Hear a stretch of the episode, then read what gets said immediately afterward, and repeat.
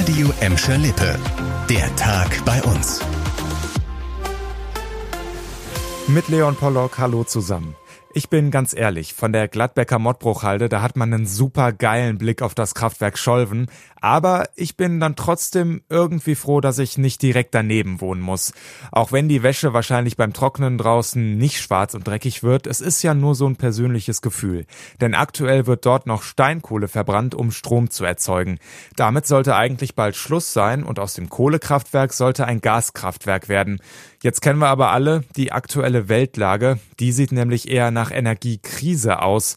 Und damit es nicht irgendwann gar keinen Strom mehr gibt, soweit sind wir ja noch lange nicht, wird jetzt gerade noch am Ausstiegsdatum gefeilt.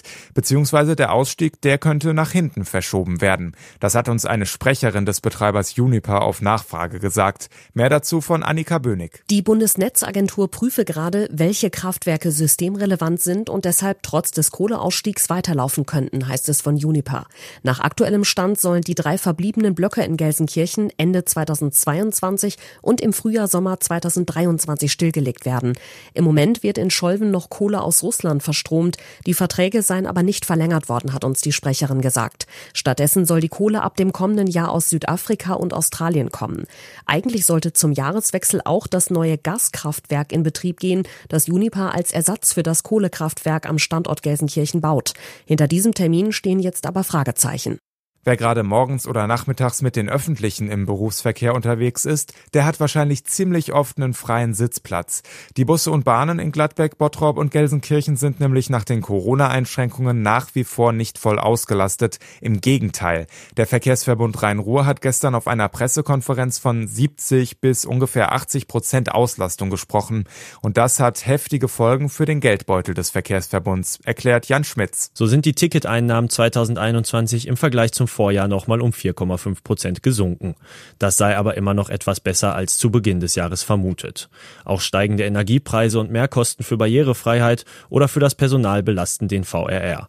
Preissteigerungen bei den Tickets seien aber erstmal nicht geplant. Ein Sprecher hat uns gesagt, dass man bis 2024 wieder mit dem Normalzustand rechnet, was Ticketeinnahmen und Auslastung der Fahrzeuge angeht. Schatz, wollen wir shoppen gehen? Ja, wer diese Frage gestellt bekommt, weiß meistens, das wird nichts mehr mit dem gemütlichen Bierchenabend auf der Terrasse. Vielen von uns, egal ob Mann oder Frau, ist das Shoppen gehen quasi heilig. Bisher war der Sonntag ja immer noch ein kleines bisschen heiliger und alle Geschäfte sind normalerweise zu. In Bottrop gibt's aber auch in diesem Jahr fünf Möglichkeiten, um auch am Sonntag einkaufen zu gehen. Das hat der Rat der Stadt gestern so beschlossen. Alle verkaufsoffenen Sonntage sind aber an besondere Feste gebunden, zum Beispiel das Stadtfest am 12. Juni oder das Kirchhellner Dorffest am 14. August. Das erste Mal sonntags shoppen könnt ihr in diesem Jahr am 8. Mai im Rahmen des Pferdemarktes. Dieser Termin war in der Ratssitzung gestern sehr umstritten, weil der 8. Mai auch Tag der Befreiung ist, wo an das Ende des Zweiten Weltkriegs erinnert wird. Kritik gab es da vor allem von den Linken. Ihr Antrag, den verkaufsoffenen Sonntag um eine Woche nach hinten zu verschieben, wurde aber abgelehnt. Das war der Tag bei uns im Radio und als Podcast. Aktuelle Nachrichten aus Gladbeck, Bottrop und Gelsenkirchen findet ihr jederzeit auf radio und in unserer App.